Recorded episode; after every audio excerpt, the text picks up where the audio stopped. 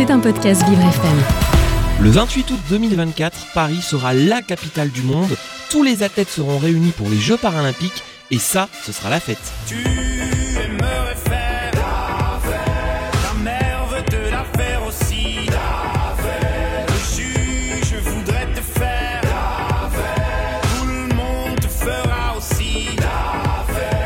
Et pour que la fête soit belle, faisons la fête à nos athlètes. Ils vont porter haut et fort les couleurs de la France. Vous ne les connaissez pas assez et pourtant, je vous propose de les découvrir, de les aimer, de les suivre, de les encourager. Vous écoutez Sport 360, Jason Jobert. Et aujourd'hui dans Sport 360, je suis ravi d'accueillir avec moi Malia Matella. Elle est une aventurière, vraiment une puncheuse, une ancienne nageuse. On va faire connaissance ensemble. Elle se prépare là aujourd'hui pour un raid, le raid Sarah Ouya. Bonjour Malia. Bonjour. Alors Malia, on sent déjà ce bonjour euh, vo- votre enthousiasme, votre joie de vivre. Euh, on va revenir déjà sur euh, votre parcours. Vous êtes une ancienne nageuse spécialiste des épreuves de sprint en nage libre et papillon. Comment vous vous êtes mis à la nage? Euh, parce que je voulais faire la même euh, discipline, le même sport que ma grande sœur. Euh, D'abord, ça a été ma mère qui m'a appris à nager parce qu'elle voulait absolument que ses enfants sachent nager. Je suis originaire de la Guyane. On est entouré d'eau, on a Ah la oui. forêt, on a les fleuves, on a les rivières. Et c'était super important pour elle. Et, euh, et à l'âge de 6 ans, j'ai fait mes premières compétitions. Et, et ensuite, j'ai dit, je veux faire la même chose que ma grande sœur. Donc, euh, tout est arrivé euh, très rapidement. Elle a combien d'années de plus que vous, votre grande sœur? Elle a 4 ans de plus. 4 ans, donc c'est quand même assez proche. Et vous vous êtes mise à la natation à quel âge? Euh, alors, elle m'a appris, ma mère m'a appris à nager à l'âge de 4 ans Mhm. euh, et euh, j'ai commencé mes premières compétitions à l'âge de 6 ans. Ah, c'est génial. Donc très très tôt, vous avez commencé euh, plutôt dans une piscine ou euh, vraiment au bord de mer ou de l'océan, puisque vous nous parlez de la Guyane justement. Oui. Euh, non, dans une piscine. En fait, ma marraine a, a une piscine chez elle et ma mère m'apprenait à nager dans cette piscine, en fait. Donc, comme on n'avait pas beaucoup de piscines municipales encore en, Guyane à l'époque, ben d'abord, elle m'a appris à nager tout simplement dans la piscine de ma marraine. On ressent euh, vraiment l'histoire familiale. Hein, euh, c'est important. hein, je, je le sens chez vous. Oui, oui, oui, c'est super important et euh, et on avait toujours, on a toujours ce lien avec le sport. Ma mère, c'est une grande fan de tous les sports, surtout euh, les sports euh, de haut niveau. Elle adore, elle regarde tout le temps. Euh, ben, elle nous a un peu transmis cette passion et et, euh, et en plus on est dans la famille, on est trois et on est tous les trois nageurs puisque mon frère est, nageur encore. On a tous été dans, dans du sport de haut niveau, donc euh, le sport a, a une grande place dans la famille en tout cas. Ah oui, carrément. Donc on est au milieu des années 80. Donc vous allez grandir, j'imagine, euh, devant la télévision pour regarder les Jeux Olympiques, 88 Séoul ou 92 Barcelone, sans se douter peut-être que plus tard, vous-même, vous allez faire les Jeux Olympiques. C'est vrai, c'est vrai complètement. Et euh, ma mère est, est origine de- du Maroc et d'Algérie. Et tous les deux ans, on allait au Maroc chez ma tante. Ah oui Et tout le temps, ça tombait pendant les Jeux Olympiques, comme par hasard. Et, euh, et avec ma sœur, on regardait les Jeux Olympiques. Mais c'est vrai que on se doutait pas qu'à un moment, quelqu'un dans la famille allait faire les Jeux Olympiques, puisqu'on est deux à avoir fait les Jeux Olympiques. Il y a mon frère qui a déjà fait deux Jeux Olympiques, euh, et moi qui ai fait et qui ai une médaille aussi en individuel. Donc euh, ouais, c'est euh, se dire que c'est très fort puisqu'on on admirait tous ces grands sportifs. Il y a Marie-Josée Pérec, euh, David Douillet. euh, donc il y a, franchement, on regardait ces jeux par passion du sport, mais on savait pas qu'il y avait quelqu'un de la famille qui allait les faire et qui allait monter sur le podium. C'est c'est quand même effectivement une belle histoire. Et justement, euh, Malia, comment on passe de, de la jeune fille, de l'enfant qui au début fait de la natation, puis, puis progressivement qui va monter euh, de niveau et puis qui va passer un cap pour basculer de l'autre côté, celui du côté d'athlète de haut niveau? Euh, en fait, y a eu un, un le médecin du club qui a un peu détecté euh, les capacités un peu euh, chez moi. Et il a dit à mon président de club en, en Guyane, il dit fais attention à, à- à cette jeune fille, elle a des bonnes capacités. Et en fait, il a suivi ça attentivement. J'étais encore jeune, j'avais 8, 9 ans. Et, euh, et c'est vrai que ensuite, moi, je, la natation, c'était euh, euh, plus qu'une passion puisque euh, le club était ma deuxième famille. Je passais beaucoup plus de temps avec eux que ma famille même. Et c'est vrai qu'à l'âge de 12 ans, quand je suis, rentrée, au collège, en fait, on a tout mis en place. parce que j'avais aussi cette envie de faire des performances. Je rentrais en équipe de France junior. Mhm. Et, euh, et donc, on a mis en place deux entraînements par jour, puisque le collège commence à 7h30 au- en Guyane. Mhm. Donc, je me levais à 4h et j'allais m'entraîner de 5 à 7. Ah oui. Ensuite, j'allais au collège. Euh, et après-midi, encore collège. Et je m'entraînais une deuxième fois. Euh, ça, c'est parce que j'avais aussi cette envie, cette motivation de faire de la performance. Mhm. Et j'étais motivée par me dire, Malia, tu es capable de faire quelque chose, tu, tu es capable de, de faire être la meilleure de ta catégorie d'âge d'abord, et ensuite voir si tu peux aller en championne, championne de France. Et c'est vrai que c'est vite arrivé, puisqu'à mes 18 ans, je suis partie de Guyane Oui. euh, et je suis arrivée à l'INSEP. Et c'est là que vraiment tout a commencé à, à m'entraîner comme une vraie sportive de haut niveau. Malia, est-ce que ça a été dur de quitter euh, la Guyane, la famille dont vous nous parlez depuis tout à l'heure, Mm. pour partir bah, du côté de Vincennes, là, euh, Mm. à l'INSEP?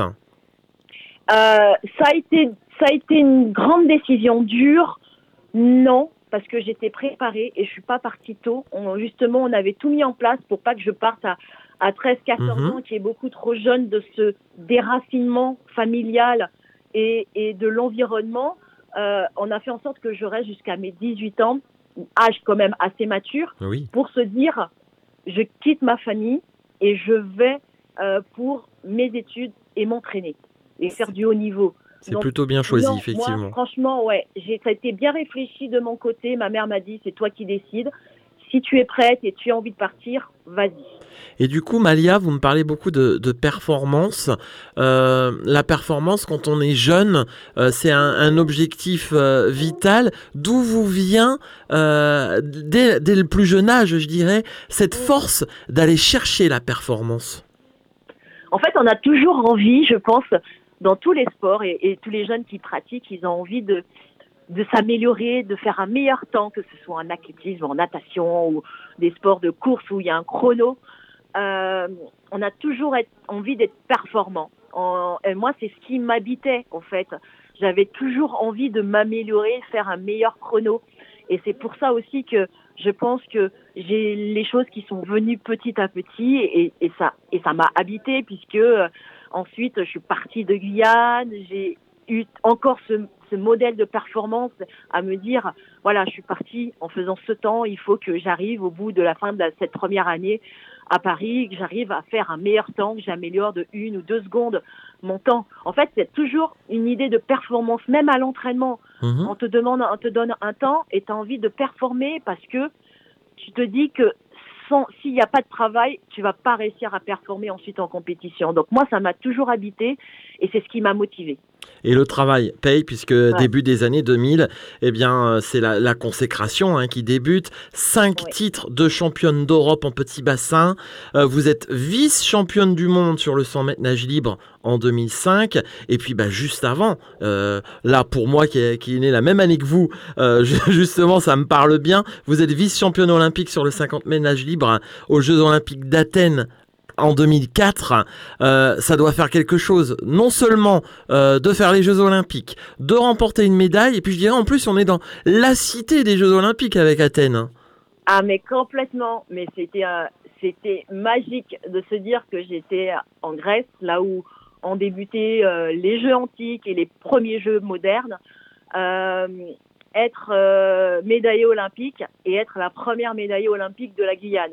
Donc ça a été euh, ça a été vraiment magique. Mais c'est vrai que toute ma semaine a été un moment de d'émotion, d'ascenseur émotionnel. Oui. Euh, j'ai pas commencé les jeux très très bien et euh, j'ai eu ce côté de résilience qui m'a habité à la fin de ma semaine olympique parce que ben je fais quatrième à 12 centièmes au 100 mètres nage libre et je suis en larmes et je m'effondre et je me dis c'est pas possible que tu puisses passer à côté d'une médaille il te reste encore une course vas-y va la chercher cette médaille j'avais il y avait Laure qui venait avec trois médailles il y avait Oui. Solène Figues qui était ma camarade de chambre qui revenait avec sa première mé- médaille olympique après trois jeux je me suis dit mais non moi aussi je travaillais dur et je suis passée à côté d'une médaille. Moi aussi, je vais chercher une médaille et il faut que j'aille chercher cette médaille. Donc voilà, c'était toute euh, un- une, une semaine avec un ascenseur émotionnel qui a fait que j'ai eu une, cette colère en fin de semaine qui a fait que je suis allée chercher cette médaille. Et c'est vrai que tout le monde ne peut pas réussir à avoir cette résilience en soi, mais euh, j'ai fait le maximum pour me dire, Valérie, va la chercher, tu as toutes les capacités parce que tu as travaillé, tu as fait tout ce qu'il fallait, donc euh, tu, tu peux le faire. Donc euh, j'ai pas lâché et c'est ce que j'ai fait. Je me suis battue jusqu'au bout. Et là, la, la famille a dû éclater euh, de joie, de fierté. Vous le disiez aussi, la Guyane, c'est riche de symboles quand même. Oui, complètement. Ma famille et mon club étaient présents dans les tribunes et, et la première personne que j'entendais, c'était ma mère parce que elle a une voix forte. Je l'entends souvent pendant mes compétitions. J'entendais souvent pendant mes Ah oui. compétitions et, euh, et forcément et, et se dire que euh, ramener cette première médaille olympique et se dire que ben la Guyane les donner l'espoir l'espoir à ces jeunes de la jeunesse les, les, les jeunes qui faisaient du sport et, qui se disaient ben voilà il y a une Guyanaise qui a réussi ben nous aussi on, on peut on peut le faire et, et c'est possible. Donc c'est aussi donner de l'espoir à ces jeunes pour pouvoir réussir et, et faire du sport même si c'est pas du sport de haut niveau mais faire du sport et, euh, et ça c'était super important aussi Ouais, c'est très ouais, important et on le voit avec euh, les Jeux Olympiques de Paris. C'est aussi euh, l'occasion de, de bouger, qu'on soit grand sportif ou pas. Et ça, c'est important. Alors, on pourrait papoter ensemble pendant des heures. Juste une petite question pour revenir sur euh, les, les Jeux euh, de Paris 2024, les Jeux de 2004 à Athènes, Euh, des Jeux très médiatisés, notamment au niveau de l'équipe de natation. Alors, Laure Manodou Oui. a, a boosté euh, le tout, mais euh, ça doit faire drôle aussi du jour au lendemain d'avoir une médiatisation pour euh, une jeune femme comme vous aussi. euh. Mmh, ouais.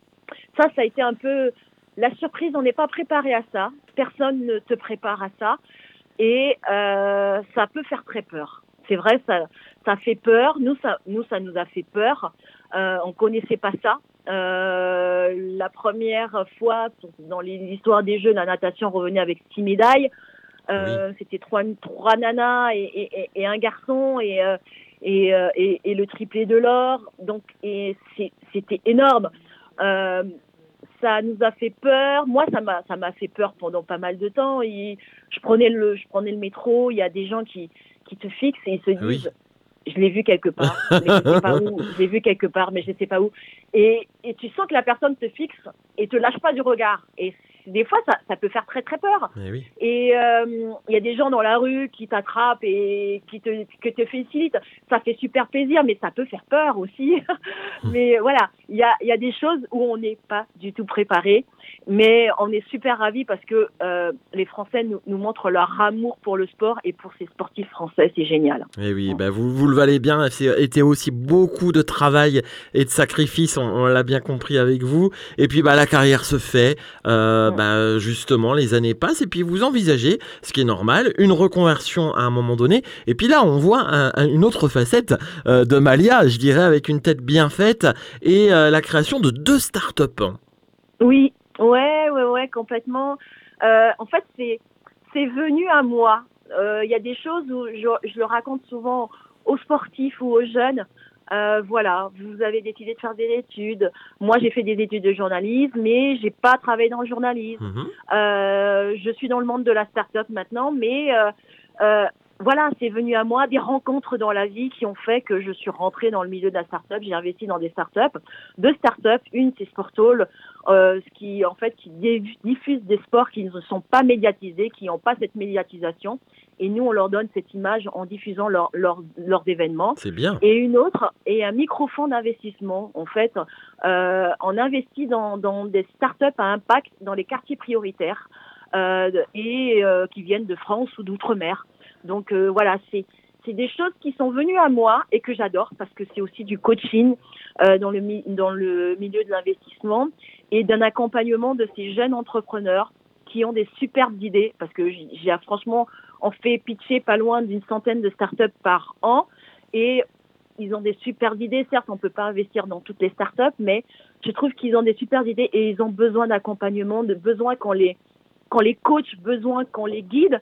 Et ça, c'est génial. Moi, c'est j'apprends tous les jours avec eux et euh, et c'est ce que et c'est ce que j'aime faire aussi en ce moment. Ouais. Malia, ce qui est intéressant dans ce que vous dites, c'est c'est pas juste un investissement, c'est qu'il y a du sens, il y a de l'impact, ça va avec votre personnalité, les valeurs transmises par la famille, toujours ça se Oui. ressent là. C'est un vrai fil rouge chez vous les valeurs et la famille. Ah complètement, complètement. Pour moi, ça, a toujours été un peu les, valeurs de, ce que m'a donné ma mère et mon père. Et, euh, ensuite, euh, entre nous, frères et sœurs, on a envie de, se partager euh, ce genre de valeurs et partager avec les autres. On a toujours vécu ça, puisque c'était certes un, petit club de Guyane, mais un club avec beaucoup de valeurs. Je pense que ça a été ça aussi.